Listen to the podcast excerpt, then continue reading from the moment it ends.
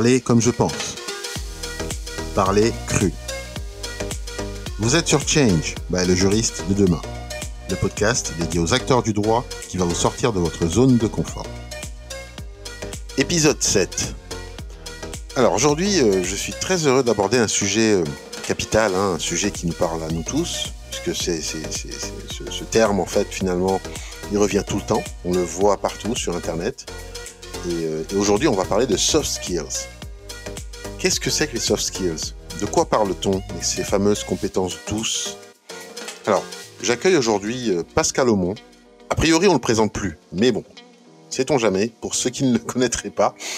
Euh, donc, il est formateur, conférencier, il est spécialiste de la prise de parole en public. Je vous conseille d'aller voir son cours sur le juriste de demain, dédié à ce sujet en particulier. Alors, sans plus attendre, je vous laisse découvrir nos échanges. Bonjour Pascal, euh, comment tu vas? Bonjour Tony, bah ça va bien et toi?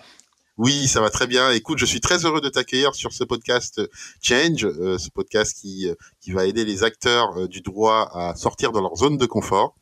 Aujourd'hui, on va parler d'un sujet essentiel et c'est vraiment c'est encore une fois pour la, la, raison pour laquelle je suis vraiment content de t'accueillir sur ce podcast. On va parler soft skills. Oui. On va te laisser t'introduire, te présenter à notre audience et puis ensuite on va aller en profondeur sur le sujet. Oui. Eh bien, moi mon métier c'est d'aider les gens à progresser sur leur communication orale la prise de parole en public, le PowerPoint efficace, l'animation de réunion, tout ce qui tourne autour de la communication orale. Et je fais ça en formation, je fais ça en conférence, je fais ça en atelier et je fais ça aussi en e-learning. Et en parallèle, je suis également comédien. Et avant, dans ma vie d'avant, il y a très longtemps, j'étais ingénieur en informatique. Comme quoi, ça mène à tout. Excellent, excellent. Diversité de, de, de, de parcours du coup. tout à fait. C'est super, je pense que ça, ça apporte beaucoup. Hein oui. la diversité. Oui, oui, tout à fait. D'avoir vraiment ce, ce, background euh, qui est, qui est divers et varié. Euh, on rentre dans le vif du sujet, du coup, sur les soft skills. Dis-moi pourquoi aujourd'hui les, les, compétences comportementales se révèlent-elles seulement aujourd'hui, en fait? Pourquoi euh, on a ce sujet qui vient se poser au sein de nos sociétés aujourd'hui? À, mon avis, le, le, le, le, enfin, le sujet existe forcément depuis toujours. Tout ce qui est soft skills, tout ce qui est, ça existe depuis toujours. Mais le sujet vient aujourd'hui parce que certainement c'est aujourd'hui qu'on en a besoin. Et à mon avis, si mmh. on en a besoin aujourd'hui, c'est peut-être parce qu'on est dans une société qui est assez en crise où on, où on est toujours en recherche de sens par rapport à ce qu'on fait dans l'entreprise, par rapport à ce qu'on fait en tant qu'indépendant. On est toujours en recherche de sens mmh et en recherche de sens aussi dans les relations qu'on a aux autres. Et ça doit être mmh pour ça que les soft skills sont devenus un sujet très très important aujourd'hui et depuis on va dire depuis une dizaine d'années hein, ce sont vraiment des sujets qui dans les entreprises dans les structures sont vraiment très très importants. À mon avis c'est cette euh, recherche de sens dans une dans une société qui est difficile. Mmh je, je, je, lisais quelque, un, un, article il y, a, il y a quelques années là encore hein, qui, qui mettait en, en parallèle le, le, le, fait que la technologie était pour quelque chose aussi, le fait que il y a cette fameuse peur entre guillemets euh, que les robots euh, prennent la place des travailleurs, tout ça, euh, voilà. Et du coup, il y a eu un contre-courant qui s'est dit on va parler soft skills pour justement contrebalancer les choses et faire comprendre aux gens que en fait non, la technologie ne peut pas à elle seule tout résoudre et que les soft skills sont importants. Qu'est-ce que qu'est-ce que tu en penses de, de ce, ce, voilà ce courant aussi de pensée qui existe. Oui, la technologie, la technologie peut pas tout résoudre. Et effectivement, on, se rend compte que euh, la technologie va pouvoir remplacer un caissier ou une caissière dans un supermarché et que peut-être euh, d'ici 10 euh, ans ou 20 ans, il y aura plus de toute personne aux caisses des supermarchés. Ce qui ce qui, euh, ce qu'on peut regretter parce que c'est aussi du contact humain qu'on peut avoir avec les gens aux caisses des supermarchés. Euh, mais bon, bah voilà. Enfin, je crois que c'est assez inévitable et la société évolue dans dans ce sens. Mhm. Et il y a, il reste des domaines dans lesquels, effectivement, comme tu le dis, le, le robot ne remplacera jamais, jamais l'humain.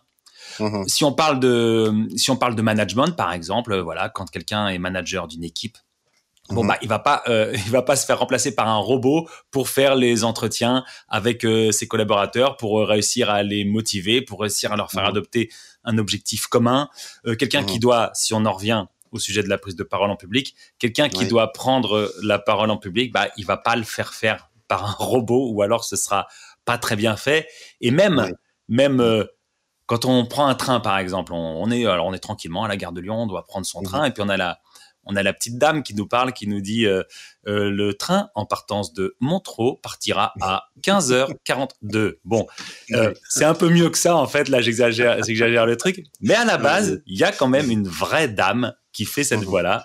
Et après, il y a un robot qui, l'a retravaillé.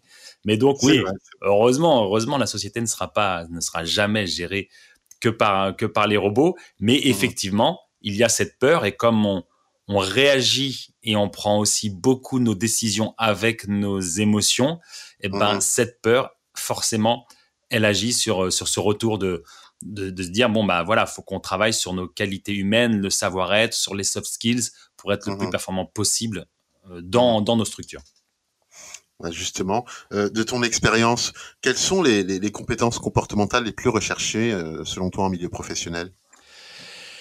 Je, je, pense que ça dépend euh, des structures, ça dépend de la taille des structures, ça dépend des domaines dans lesquels mhm. euh, sont les structures.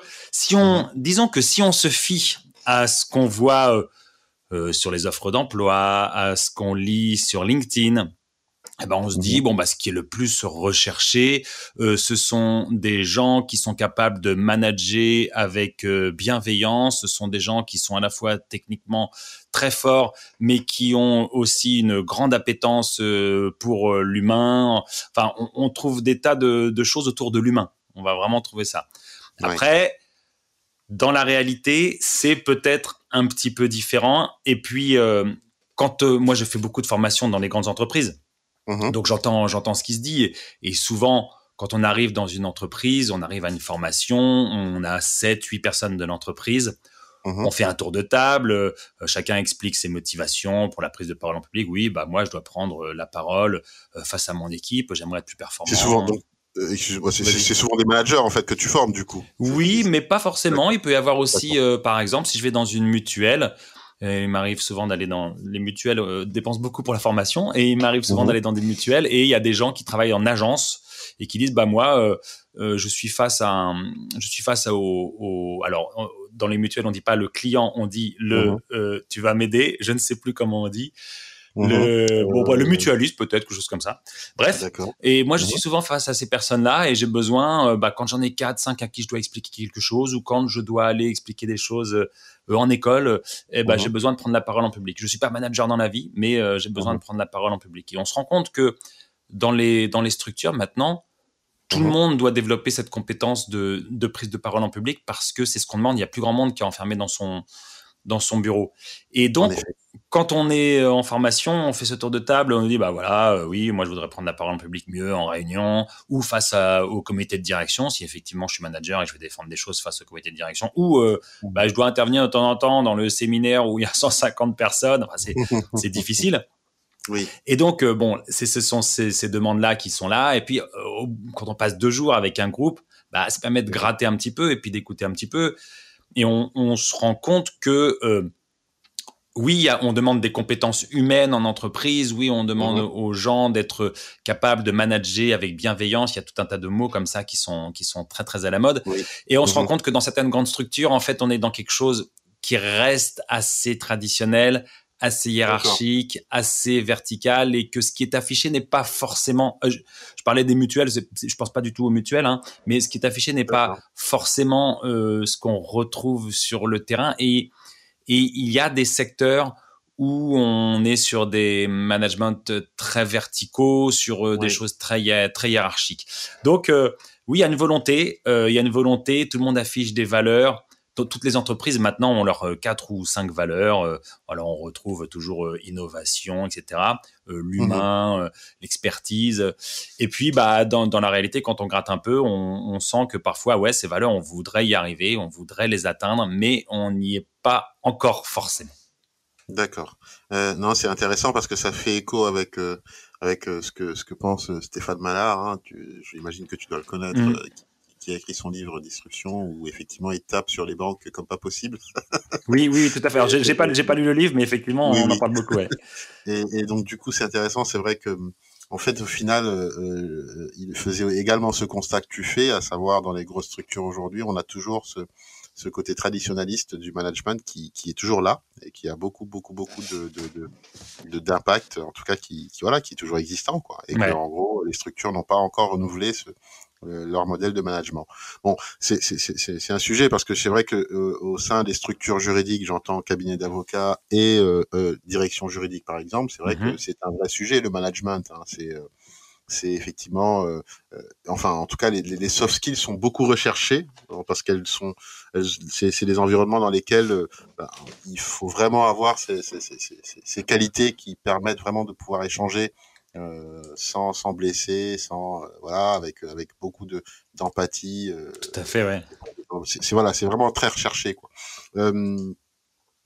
Du coup, là, effectivement, c'est un constat que tu as fait au sein donc des structures, des entreprises dans lesquelles tu es intervenu. Tu as remarqué que la prise de parole en public, c'était quelque chose qui revenait souvent. Oui, tout à fait. Maintenant, est-ce que tu penses qu'il y a aujourd'hui des, des, des, compétences soft skills qui sont très importantes qui sont, euh, on va dire, cardinales et qui, effectivement, devraient pouvoir être acquises par, euh, par tout le monde aujourd'hui? En tout cas, dans un, dans un milieu professionnel. Si tu devais en choisir trois aujourd'hui, quelles seraient-elles, quelles seraient ces, ces, ces compétences? Alors, je, je, je, mettrais toujours hein, la prise de parole en public comme, euh, mmh comme soft skill. Il y a, il y a aussi, euh, aujourd'hui, on voit que beaucoup d'entreprises utilisent certains modèles pour mieux communiquer qui sont les modèles du type disque, process communication MBTI. Ce sont des modèles où on définit plusieurs types de personnalités et mmh grâce à ces modèles, souvent on passe un, on passe un questionnaire et on, du coup on s'identifie. Alors sur le disque, par exemple, je prends l'exemple du disque. Oui, euh, si tu peux définir disque euh, comme ça, parce que c'est vrai que notre notre audience ils sont pas du tout, je sais pas, en tout cas peut-être qu'il y en a qui connaissent, mais il y en a peut-être beaucoup qui connaissent pas. Donc si tu peux vraiment, oui, un peu creuser un tout petit peu. Oui, je vais creuser du côté du disque parce que c'est le plus simple des trois que j'ai cités. Parfait. Dans le disque, il y a euh, il y a quatre profils en fait, dans le disque, on dit bon, alors euh, dans la vie, on, a, euh, on va prendre deux axes. Dans la vie, soit on estime que la vie c'est une succession d'épreuves, soit c'est une succession euh, d'opportunités. Et face mhm. à ces épreuves ou ces opportunités, en fonction de la manière dont on voit le monde, est-ce qu'on est plutôt agissant ou est-ce qu'on est plutôt adaptant? Et avec ces deux axes, du coup, on crée quatre quatre cadrans Mhm. Dans, dans, dans, on, crée un cadran avec quatre, quatre couleurs dans cette, avec ces deux axes.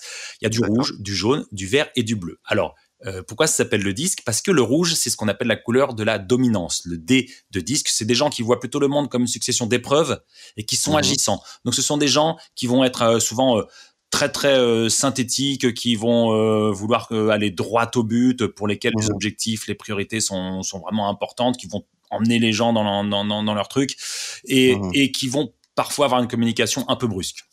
Mmh. Et puis euh, en dessous, euh, euh, on a les gens qui, enfin pas en dessous, mais les gens qui sont qui voient plutôt le monde comme une succession d'opportunités dans lesquelles ils sont agissants, euh, ce mhm. sont c'est la couleur jaune, le i de influence, le i de influence parce que ce sont des gens qui euh, qui ont un vrai euh, rapport important à l'humain et entre guillemets à l'amusement. Donc ce sont des gens qui vont avoir besoin de d'abord créer un vrai contact mais très chaleureux sur le ton de la plaisanterie, de la complicité pour pouvoir réussir à bien communiquer. Ça va être les gens mhm. un peu apéro, on va dire, c'est-à-dire qu'ils ont vraiment besoin de créer ça avant de. Ça veut pas dire qu'ils travaillent moins bien, mais ils travaillent peut-être différemment. Bien sûr. Ensuite, il y a les gens qui voient le monde comme une succession d'opportunités, mais qui sont plutôt adaptants par rapport à ça, pas agissants, mais adaptants. C'est le S de stabilité, c'est la couleur verte. C'est la couleur de la nature. Ce sont des gens qui sont très en connexion avec euh, les autres, mais qui sont euh, plutôt discrets, qui vont pas être des grandes gueules entre guillemets, mais qui vont plutôt être discrets, qui vont être le ciment dans une équipe, qui vont faire attention à ce que tout le monde aille bien. Euh, souvent, ils ont aussi euh, beaucoup, ils ont des valeurs très très profondes, très ancrées, euh, auxquelles ils tiennent beaucoup. Et puis après, euh, le quatrième, la, le quatrième, c'est le bleu, c'est le C de conformité. Les gens qui voient le monde comme une succession d'épreuves et qui sont plutôt adaptant par rapport à ça et non pas agissant. Ce mhm. sont euh, des gens qui sont euh, du coup très rattachés à tout ce qui est process, euh, à tout ce qui sont très analytiques, qui aiment mhm. bien rentrer dans le détail parce que c'est ça qui vont, qui va les rassurer. Donc ils sont sur ce mode de communication là. Et le modèle disque, comme tous les autres modèles de personnalité, dit bah évidemment on n'est pas qu'une seule couleur, on a un peu des quatre couleurs, mais on a mhm. une ou deux couleurs qui sont des couleurs dominante. Dominante. Et parfois, eh, on va avoir du mal à communiquer avec les autres parce que bah, si j'ai une couleur dominante jaune, donc j'aime bien euh, plutôt euh, créer de la plaisanterie, de la complicité euh, et être très créatif, très ludique, et qu'en face j'ai quelqu'un qui va plutôt être dans une dominante bleue, donc qui va se rattacher beaucoup au processus, qui va être très analytique, très dans le détail, la communication va être difficile parce qu'on ne parle pas de la même manière. Le premier, il va arriver en disant, bon alors, eh, dis donc, euh, dis donc Stéphane, euh, tiens, on va prendre un café là avant de, avant de parler du... Ça m'a saoulé d'ailleurs. Et l'autre en face, il est là, bien, je préférerais qu'on rentre plutôt dans le détail du projet point par point. Je t'ai fait un rapport en 17 points. Je caricature et, effectivement, effectivement. on les reconnaît. Et, et, et souvent, d'ailleurs, ce qui peut apparaître comme des défauts, euh, c'est souvent des qualités. On, on aime bien qu'un juriste, par exemple, euh, soit vraiment attaché au process et aux détails, parce que mhm. sinon ça va être un petit peu compliqué pour bien faire son, son travail. Et donc tout l'objet de ces modèles et du disque, c'est de se dire je me connais mieux, donc je sais quels sont mes modes de communication à moi, et mhm. je sais identifier quel est le mode de communication de l'autre, et si je veux réussir à bien travailler avec l'autre, alors je vais m'adapter à, mhm. à l'autre pour réussir à bien communiquer et bien travailler avec l'autre. Ça, pour moi, ce sont, euh, ce sont des compétences essentiel pour réussir à, travailler ensemble, à communiquer ensemble. Ce sont des choses qui marchent aussi, évidemment, mmh. dans, dans, la vie personnelle. et, c'est voilà, ce sont des, des, choses sur lesquelles on travaille de plus en plus dans les entreprises. Euh, mmh. Les gens passent le, passent le questionnaire, se connaissent mieux, euh, ils voient aussi quelles sont les couleurs des autres, ils connaissent mieux les mmh. autres, et, et c'est très ludique, et on apprend à mieux communiquer c'est très important, c'est capital ce que tu dis parce que du coup ça, ça, ça permet aussi à ceux, ceux qui n'ont par exemple jamais fait ce test là, ces tests, hein, ce, finalement sont des tests pour mmh, se mmh, mmh. découvrir, pour apprendre à se connaître. C'est vrai que ça peut donner des indications sur comment du coup aborder euh, certains aspects de, de la vie euh, professionnelle et, et, là ça me fait venir sur justement la relation client qui, comme tu peux l'imaginer, c'est une, disons euh, je dis que c'est un, c'est le talon d'Achille de la profession d'avocat, mais le problème de ça, c'est que j'avais déjà dit dans un article plus tôt que le taux horaire, c'est le talon d'Achille de la profession d'avocat. Ah bah, c'est, bah, on, a, on, a, deux talons finalement, hein, Exactement, c'est, c'est, un autre sujet, mais, mais, mais voilà, l'approche elle est là, c'est-à-dire qu'effectivement, on sait que la relation client, c'est vraiment une problématique. Euh, que rencontrent beaucoup, beaucoup, beaucoup de, d'avocats. Et, et c'est vrai que ça me fait penser, tout ce que tu viens de dire là me fait penser vraiment à cela. Mm, mm. Et, et, et, du coup, j'aimerais que tu nous parles de ta formation sur la relation client parce que je sais que tu en proposes une. J'aimerais bien que tu nous, tu nous, voilà, tu, tu nous en touches euh, un tout petit peu, un mot pour euh, justement nous dire ce que, de, de, comment tu la traites en fait, comment tu fais cette formation? Oui. Alors la formation sur la relation client, je la traite à partir de deux outils qui sont le théâtre et qui sont l'outil du disque. D'accord. Voilà, alors en fonction de, des besoins euh, exprimés euh, dans telle ou telle structure, on équilibre euh, que du théâtre, que du disque, les deux, voilà. Mmh et, et l'idée, c'est de se dire, bah, le théâtre, ça permet de créer des mises en situation, et dans une mmh mise en situation où parfois, moi, je suis amené aussi à jouer un rôle pour pousser les gens un peu dans leur retranchement, bah, on se rend compte de ce qui se passe pour nous. Et mmh puis le disque, bah, il permet euh, de relativiser, de se dire ok, si ça se passe pas bien, c'est pas une question de compétence, c'est pas une question de valeur, c'est vraiment juste une question de communication. Donc j'utilise euh, j'utilise des outils euh, où, où, en fait je pars vraiment des, des, situations que connaissent les gens. Alors par exemple, si je suis face à un groupe de juristes, eh ben je vais dire quelles sont les situations dans lesquelles vous avez rencontré des difficultés? Et mmh. par exemple, un avocat va me dire bah voilà j'étais euh, j'étais euh, en j'étais avec un client et puis le client a fini par claquer la porte, a quitté mon, mon, cabinet, a pas vouloir travailler avec moi parce qu'il disait qu'il comprenait rien. Bah, franchement, il faut qu'il me fasse confiance quoi. Et là, on dit bah ok, on va refaire la scène. Donc, comment était ton client? Bah, mon client, il était plutôt détaché, il avait un air un peu méprisant, machin. Ok, d'accord. Moi, je rejoue, je joue le client, et puis je dis, on va rejouer la scène. Donc on rejoue la scène. Et c'est ça qui est très intéressant, c'est que si la personne a réussi à bien me décrire le client et si moi j'ai je réussi à bien interpréter, et souvent c'est le cas parce que ça me permet moi de me raccrocher en fonction de ce que de ce qu'on me dit, de ce qu'on de la description qu'on me fait, je dis ok. Donc ça c'est un client qui était plutôt qui était plutôt très rouge avec euh, mhm. avec un peu de bleu. Donc je vais le jouer, euh, je vais le jouer très rouge avec un peu de bleu. Mhm. et, mhm. et, et, là après, ah bah, ça s'est passé exactement comme ça. Ok, d'accord, c'est passé exactement comme ça. Et là on fait le débrief avec les autres en disant mais mais parce que souvent ce sont les extérieurs qui font bah oui mais c'est normal que ce soit passé comme ça parce que tu as utilisé du jargon, l'autre il a pas envie du tout d'entendre de jargon. Et je connais pas très très bien encore la, les, les, les, les métiers de juriste, euh, les métiers d'avocat, tout ça. Mhm. Mais euh, j'ai le sentiment que ce sont des métiers où il y a beaucoup de jargon, comme mhm. dans euh, comme chez les médecins par exemple, ou comme bah, voilà, ou comme chez les informaticiens. Moi, je suis un ancien ingénieur en informatique, mhm. donc. ce sont des métiers où il y a beaucoup de jargon et où peut-être qu'une des grandes difficultés, c'est de se mettre au niveau de la personne qu'on a en face de soi.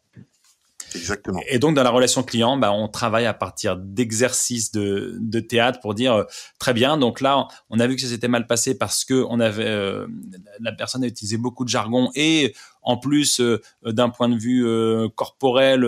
bah, se tenait avec le menton un peu levé, d'un air un peu méprisant, bah, on va travailler autour de ça, autour, autour du corporel et autour des mots. Et on refait. Et une fois qu'on refait, voilà, un petit break pour rappeler que ce podcast est sponsorisé par le Juriste de demain, une plateforme qui propose des cours en ligne et parcours certifiants permettant d'acquérir des compétences business, technologiques et soft skills dans l'industrie du droit. N'attendez pas, la création de compte est totalement gratuite. Rendez-vous sur le juriste de demain.com. Alors, mais le jargon, Comment, euh, quelle clé tu peux donner pour qu'on puisse justement bah, s'en passer? Alors, c'est intéressant. C'est vrai que c'est comme les médecins. enfin, je veux dire, nous, euh, enfin, c'est à peu près la même chose. C'est-à-dire, effectivement, on a du jargon comme pas possible. Et c'est vrai que lorsqu'on s'adresse à un client, bah, c'est difficile quelque part de, de pouvoir euh, en tout cas lui expliquer une situation juridique sans pour autant utiliser ce jargon. Ouais. Eh ben, il y a un exercice qui marche bien, c'est de dire, mhm. euh, ok, euh, on va refaire et maintenant tu vas imaginer que la personne que tu as en face de toi est un enfant de 8 ans. et là, ah. tu parles à un enfant de 8 ans, tu es obligé d'utiliser des mots compréhensibles par un enfant de 8 ans. Donc c'est une première étape, hein, bien sûr, parce qu'on ne va pas mhm. parler à des adultes comme à des enfants de 8 ans. Mais dans cette première étape, du coup, on a trouvé des mots qui ont permis de vulgariser. Et une fois qu'on a trouvé ces mots, bah, je dis, bah, maintenant, tu t'adresses à un adulte, mais par contre, tu vas utiliser les mêmes mots, les mêmes concepts que tu as utilisés face à un enfant de 8 ans. Par contre, tu vas lui parler comme un adulte. Et, et comme ça, on retrouve, hmm, enfin, ça oblige à faire cette démarche de vulgarisation. Et ça me fait penser à, une émission qui passe sur France Inter le dimanche soir, je crois, euh, où il y a des, je, ne sais plus comment s'appelle l'émission. Je ne connais pas. Eh ben, c'est une émission euh, où euh, des enfants de, mhm. de 5 ans, 10 ans posent des questions par téléphone et, et, sur un répondeur. Et puis après, on prend une question. Hein, pourquoi est-ce que pourquoi est-ce que le ciel est bleu? D'accord. Voilà, un enfant de 6 ans qui pose la question pourquoi pourquoi est-ce que le ciel est bleu? Et l'animatrice de l'émission invite un scientifique. ce sont des grands mhm. scientifiques qui viennent répondre à cette question. Et, et ce qui est génial, c'est que bah, ils répondent à cette question en répondant à l'enfant qui a posé la question. Et en tant qu'adulte, c'est fabuleux d'écouter ça parce que on comprend tout. on ah, comprend vraiment tout. Donc c'est vraiment une bonne solution une bonne solution. Je, trouve, je suis d'accord. Ouais, je trouve que là, pour le coup, euh, je suis en train d'imaginer ça en moi, en train de ça. en train d'expliquer un concept un peu compliqué, un peu abrupt. C'est vachement intéressant. La, partie où vraiment, effectivement, on s'adresse à un enfant de 8 ans, bah, c'est vrai que du coup, on fait l'effort de trouver un bon vocabulaire qui va, qui va lui parler. Et c'est très concret ce que tu dis, en fait, en réalité. Ah oui, oui, oui. En fait, c'est du, du concret, c'est du bon sens. C'est ça, c'est ça. Si on s'exerce, on peut, on peut vraiment y arriver. Donc, euh, vachement intéressant. Euh, euh, je vais te donner un cas pratique là, parce que dans, dans, dans l'émission, enfin dans l'enregistrement, l'idée dans le podcast, c'est ça. Hein, c'est on part à un moment donné sur une logique de cas pratique et on essaie de décortiquer un tout petit peu. Donc, je suis avocat. Oui. Euh, niveau client, ben, je me plains pas, c'est-à-dire que effectivement le business tourne bien. En revanche, la relation que j'ai avec mes clients est catastrophique. D'accord. C'est-à-dire que je, je, je, je leur parle très peu. Euh, à vrai dire, j'essaie même de ne pas leur parler. si je peux éviter de leur parler, c'est-à-dire qu'on s'envoie des mails, ça suffit, c'est parfait. D'accord. Euh, et d'ailleurs, euh, bon, c'est vrai que j'ai eu des retours. Ils m'ont souvent, souvent reproché de ne pas répondre à leurs appels ou emails. D'accord. Aujourd'hui, moi, franchement, j'aimerais vraiment améliorer, améliorer ça. En tout cas, changer d'habitude ou changer d'organisation. comment je pourrais mettre en place des actions concrètes en cinq, cinq étapes? Ah bah voilà, alors ça c'est très intéressant comme cas et ça dépasse, en fait ça dépasse ma compétence. Mhm. Parce que là, on est, euh, parce que ma compétence elle est sur la communication orale et là on est quand même sur une question de euh, qu'est-ce qui me motive quoi. Visiblement, tu es avocat, mhm. tu as pas envie de parler oralement à tes clients, c'est que ça te saoule, j'imagine. Non, après, après ça peut, oui, ça peut me saouler, ça peut aussi euh, être je suis pas quelqu'un de, de, très ouvert qui a envie de parler non plus. J'ai pas envie aussi. J'ai peur que en fait, en gros, le client, si je lui parle, il prenne tout mon temps. Ouais, je comprends. J'ai pas le temps en fait de parler quoi. Il faut que le, client le comprenne, mais généralement il le comprend pas. Eh. il, y a, tous ces aspects-là qui se mélangent et, et, c'est vrai que du coup j'ai envie de me concentrer et, et, pouvoir bah, être le plus efficace possible. Mais quand il m'envoie des mails tout le temps, franchement c'est un peu embêtant quoi. En fait. Euh ce que tu me dis en plus, ce qui est, sympa, c'est que ton, dans, dans, le jeu de rôle que tu me proposes, ça, ça tourne bien. Donc finalement, euh, t'as pas. Euh, si, si, à un moment donné tu te poses la question, c'est qu'il y a un problème et que tu, es, tu as conscience du problème. Il y a quelque chose qui t'a fait prendre conscience du problème, c'est qu'il y a certains clients qui ont dû te dire, euh, écoutez maître, euh, vous êtes sympa comme tout, mais franchement, j'aimerais que ça se passe différemment, c'est ça? C'est ça, exactement. exactement. exactement ça. Alors, il faut entendre la motivation du client. Pourquoi est-ce mmh que le client dit ça? Bah, parce qu'il y a des gens qui vont euh, qui vont être très heureux de cette situation, qui vont être très heureux de communiquer que par mail, qui n'aiment pas trop prendre le téléphone. Il y a des gens à qui ça va convenir très bien. Et donc, on est mmh encore dans la question de s'adapter à l'autre. Euh, mmh quand on a un quand on a un client, quand on est un prestataire face à un client et un avocat est un prestataire face à un client, bah, euh, il y a le côté le client est roi. Et mhm. euh, alors, l'avocat, le, prestataire est le boss parce que c'est lui qui gère sa prestation, mais le client est roi. J'aime bien distinguer le, le boss euh, du roi. J'ai fait beaucoup de formations euh, relations clients en restauration notamment. Et en restauration, je, je, dis ça, je dis quand vous êtes serveur ou serveuse dans un restaurant, euh, le client est roi, mais vous, vous êtes le boss. Donc, il faut que ce soit vous qui meniez la conversation, mais mhm. toujours en faisant en sorte que le client ait envie de revenir dans votre, dans votre restaurant. Très important ce que tu dis là. Ah bah c'est remarquable. Super. Ah bah écoute, euh, heureux que ce soit remarquable. Et donc, vous êtes le boss, le, client est roi, et donc il faut s'adapter au client si on veut qu'il continue à travailler avec nous et si on veut que le client soit heureux. Et on veut que le client soit heureux.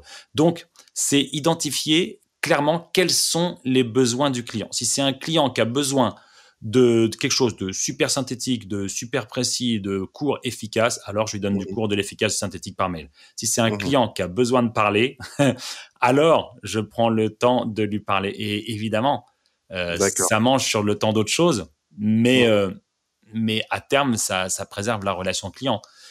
C'est vrai. Donc, donc euh, respecter le besoin du client tout en gardant la maîtrise des choses. Mais jamais mhm. prendre le client de haut, bien sûr. Et jamais prendre le client de haut. Bien sûr. Ok. Donc, en gros, ce que tu me dis finalement, c'est il faut que je m'adapte euh, en fonction des clients. Quoi. faut que je bah fasse je fasse cette, différenciation au final. Quoi. Ah ouais, c'est un client, hein. c'est un client et le, client, on veut le fidéliser, on veut qu'il soit content. Euh, tu vois, je, m'identifie à ça aussi dans la mesure où je n'aime pas trop le, le téléphone, j'aime pas trop prendre mon téléphone et appeler des gens et tout, c'est quelque chose qui est, qui est pas évident pour moi. Mmh et bah, je le fais quand je sais que ce sont des clients qui ont ce besoin-là et je le mmh fais. Et, et si je vais en rendez-vous client, euh, bah, si j'ai un client qui a une manière de communiquer qui est très différente de la mienne, par mmh exemple, un client qui va être très dans le détail, très dans la procédure, très dans le process, je vais euh, aller vers ce mode de communication-là. Parce que euh, j'ai besoin de fidéliser mes clients et j'ai besoin d'avoir une bonne relation avec eux. D'accord. Ok. Non, c'est très clair. On n'aura pas les cinq étapes, mais en même temps, en même temps on aura euh, cette, voilà, cette, cette, vision globale qui permet vraiment de d'aider à décliner finalement l'approche qu'il faut avoir en fonction des clients. Donc c'est c'est très pertinent. Bah, j'espère que les professionnels qui vont nous écouter au moins pourront euh, pourront mettre tout cela en pratique. En tout cas, bah oui. ils ont rencontré des difficultés ou ils rencontrent des difficultés en matière de relations clients. Euh, mais en plus, je suis en train de me dire que c'est vrai que ça peut être un podcast tout entier, hein, la relation client, mine de rien. Ah là, oui, oui, ça peut faire l'objet d'une série de podcasts euh, sur cinq jours. exactement, exactement. Hard skills vs soft skills comment tu vois les choses dans dans dans dans, dans 10 ans? Euh, en niveau formation là je parle hein, niveau formation recrutement euh, voilà. On en parle souvent je vois beaucoup d'articles aussi voilà qui, qui, qui, mettent en balance euh, voilà ces, ces, mmh. compétences qu'est-ce que tu en penses toi? Quel sera l'avenir dans 10 ans? C'est vrai qu'aujourd'hui le CV euh, le parcours scolaire, les diplômes, tout ça, c'est très important. Ouais. Euh, maintenant, euh, quelle place pour justement les soft skills? Je, je je suis pas un visionnaire, hein, donc euh, je suis pas Jacques Attali qui euh, qui est un visionnaire qui se plante, Oui. mais euh, qui, qui qui s'estime être un visionnaire. Euh, donc je ne suis pas un visionnaire, donc si je me plante, écoute, euh, c'est parce que je ne suis pas un visionnaire. Aucun problème. Et on, en- et on réécoutera, on réécoutera dans dix ans. voilà, exactement. On, j'ai j'ai j'ai l'impression que en France, en tout cas, on on a de plus en plus conscience qu'il est important d'avoir une formation continue tout au long de sa carrière Mhm. et que cette formation continue concerne essentiellement euh, les soft skills. Bien Mhm. sûr, il faut continuer à se former techniquement sur plein de choses si on a si on a besoin, mais mais Oui. mais on est dans une société aussi qui est de plus en plus une société de de service et donc euh, la société de service, bah, c'est une société où euh, les soft skills sont mis en avant.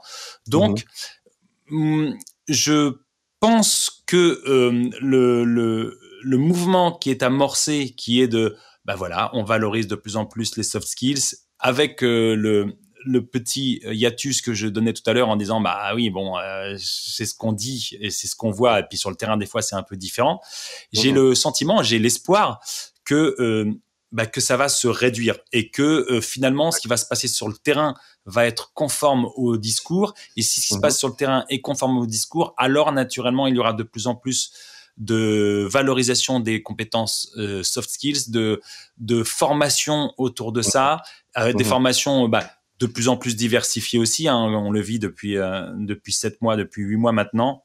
Il y a vraiment ce côté où euh, bah faut le faire aussi en, en visio, faut le faire en e-learning, faut le faire en plein de choses. C'est de moins en moins en présentiel. Mhm. Il y a des choses qui nécessitent hein, du présentiel, la prise de parole en, en public quand on rentre dans le dans le dans trouver pour chacune chacun des vrais outils qui seront euh, personnalisés comme euh, voilà la projection de la voix par exemple ou l'ancrage au Mhm. sol. Euh, on Mhm. peut acquérir des choses en, en, en- en- sur des e-learning, mais à un moment donné, quand on veut vraiment passer l'étape au-dessus et progresser vraiment, vraiment, vraiment, il faut qu'il y ait du présentiel. Donc il y a, il y a des choses qui nécessiteront toujours, toujours, toujours du, du présentiel. Mhm. Et heureusement. Oui, oui, heureusement. Parce qu'effectivement, le 100% en ligne tuera. Ah ouais, c'est, c'est, c'est. Moi, j'ai du mal hein, depuis mois à me dire, ah ouais, on fait beaucoup, beaucoup, beaucoup de, beaucoup de en ligne. Je fais pas de prise de parole en public en ligne, sauf quand il s'agit de travailler autour de, de, bah, du module, euh, de, de structurer efficacement sa, sa prise de parole. Mais, Mhm. euh, mais, euh, mais sinon, je fais pas de en ligne autour de, de la voix, autour de, du visage, euh, de, du Mhm, corps, tout bien ça. sûr. Bien sûr. Bon, après, euh, comme disait l'autre, euh, l'homme est un animal social, hein, naturellement. Donc, euh, de toutes les façons, le, le, le 100% en ligne, mais, je- de façon générale, il, il- est bien évidemment à bannir. Je pense qu'on Ouais. sera vraiment, dans 10 ans, dans, 10, dans 15 ans, dans 20 ans, on sera vraiment dans un modèle mixte. Euh, et là, pour le coup, 100% mixte. Hum, hum, hum. du 50-50, voire du 60-40, mais en tout cas, on sera vraiment dans cette logique mixte là. Euh, les soft skills, dernier point, hein, parce qu'effectivement, pendant que tu parlais, je pensais à ça. Euh, tu sais, aujourd'hui, les étudiants, euh, à la fac, que ce soit au lycée ou même d'ailleurs au collège, hein, je veux dire, euh, cette introduction des notions soft skills, justement, penses-tu que dans 10-15 ans, elles auront de plus en plus leur place dans, dans, ces environnements euh, scolaires et universitaires? Ben, si, on, si je pars de ma propre expérience.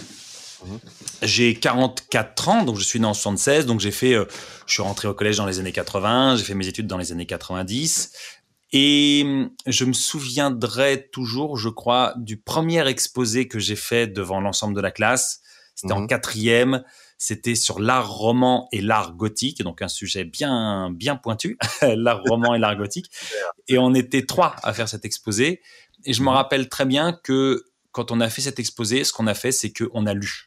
On a vraiment lu euh, du texte euh, écrit, donc on a, on a on a oralisé du texte écrit, mais c'était pas du tout fait pour normal. l'oral. Pour, pour la quatrième, c'est normal. Hein. Bah, c'est-à-dire que c'est ce qu'on, mais c'est ce qu'on faisait à l'époque en tout cas. Et, et on a eu une très bonne note parce que on a tout dit sur l'art roman et sur l'art gothique. On a donc on a eu une très bonne note et finalement la performance orale n'a pas du tout été jugée, n'a pas du tout été notée. Ce qui a été noté, c'était est-ce qu'on a bien dit tout ce qu'il fallait sur ce sujet? Et, et donc je fais un, un saut dans le temps parce que moi j'ai deux enfants qui ont 11 et 9 ans. Mhm. Donc, euh, là, ils sont en sixième et en CM1. Et l'année dernière, euh, l'année dernière, ils ont tous les deux dû faire un exposé. Donc l'année dernière, mon fils était en CM2 et ma fille était en CE2. Et mon mhm. fils a fait un exposé sur le général de Gaulle. D'accord. Et ma fille a fait un exposé avec une copine. Elle a fait un exposé sur les chats. Et là, les, les institutrices, elles ont vraiment euh, mis en avant avant même que, que les exposés soient faits, quoi. Enfin, dans la préparation, elles ont mis en avant le fait que le critère oral allait être important. Parler suffisamment ah. fort, articuler suffisamment. Enfin, que voilà, un exposé, c'était d'abord de l'oral. Et mhm. même l'institutrice de mon fils, donc qui était en CM2, avait expliqué que euh, il pouvait utiliser un support, donc un PowerPoint, quoi. Mais elle avait mhm. bien précisé qu'il était très important qu'il n'y ait pas trop de texte euh, sur le PowerPoint euh, et que vraiment c'était une performance orale. Mhm. Formidable, quoi. Donc c'est voilà, c'est que dans les écoles primaires, même maintenant en France, on mhm. travaille autour de la performance orale et on dit bah la performance orale c'est important. Et, et en école, euh, mmh Voilà, moi ça fait, je, je, suis intervenu dans plusieurs écoles autour de autour de l'oral, des écoles, je, je veux dire des, des, écoles post post bac.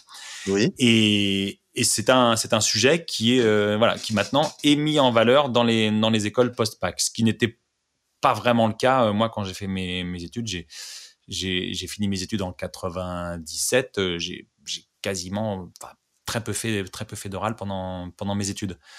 Et, et donc, donc voilà, ça vient, ça vient, ça vient, ça vient. Et, et au bac cette année, si, si, on arrive à passer le bac cette année, au bac cette année, il y aura un grand oral. C'est oui. génial, ça y est, ça vient. Euh, euh monsieur, monsieur Blanquer est critiqué de toutes parts pour plein de choses à juste titre, mais en tout cas, il a mis en place le, le grand oral du bac. Ça, c'est très, mmh. très bien. Et même d'ailleurs, j'ai eu l'occasion d'en parler. Euh, tu pourras retrouver ça sur YouTube. J'étais invité euh, chez Jean-Jacques Bourdin, euh, c'était en février avant qu'on soit tous confinés. Ce sujet-là mmh. était, ce sujet-là était là, le, le, grand oral du bac. Donc j'ai été invité pour en parler chez, chez Jean-Jacques Bourdin.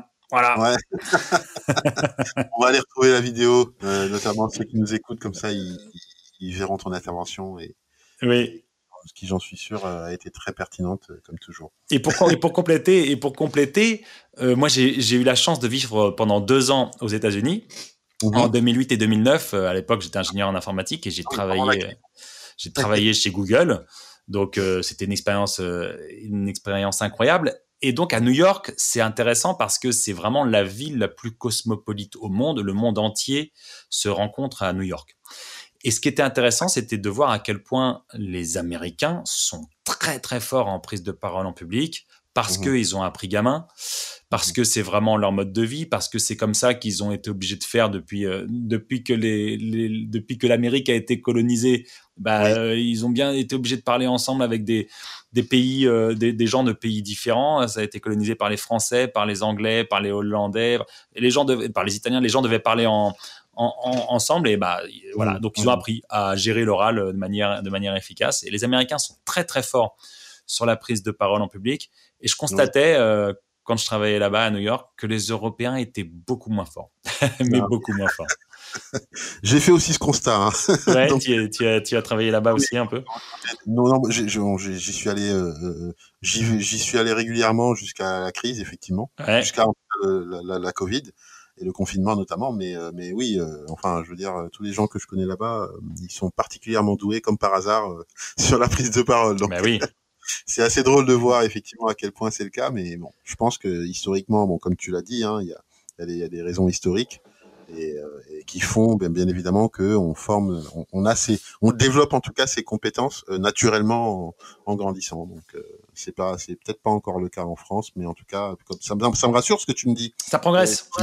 Ouais, ça progresse déjà au niveau du collège, donc c'est bien. J'ai hâte que ça arrive au niveau des universités parce que c'est vrai que les facs euh, c'est très compliqué, c'est pas évident. Euh, ouais, bah là, euh, en juin, je vais intervenir euh, à Dauphine pour pour un master sur sur la prise de parole en public. L'année dernière, je suis intervenu dans une école qui s'appelle l'école de management de Normandie où il y a pour des premières années où il y a eu de la prise de parole en public. Le mmh pôle Léonard de Vinci à la, à la, défense a aussi créé tout un cursus autour de la de la prise de parole en public. Donc il se passe quand même des choses. Il se passe quand même oui. des choses. Oui, bah, franchement, ça fait plaisir et, et vraiment, euh, je, je, le dis pour euh, nos auditeurs, hein, vous, vous, aurez un cours euh, de Pascal Aumont sur justement la plateforme juridique de demain. qui porte sur ce sujet. Donc, je vous invite à, à, vous connecter et à aller suivre ce cours qui, euh, qui vous permettra vraiment de, de, voilà, de vous améliorer en prise de parole en public. Euh, Pascal, je te remercie beaucoup pour ton temps. C'était un vrai plaisir. on est arrivé au terme de l'émission et franchement, j'ai pris beaucoup de plaisir à la faire avec toi. Merci à toi, Tani. Euh, et puis, bah, écoute, je te dis à très vite, hein, puisque, puisque effectivement, on, travaille ensemble dans le cadre du juriste de demain, puisque tu es notre professeur aussi euh, sur la plateforme. eh oui, donc à très vite, avec grand plaisir. Voilà. Merci beaucoup. Merci tout le monde. Merci. Au revoir. Au revoir.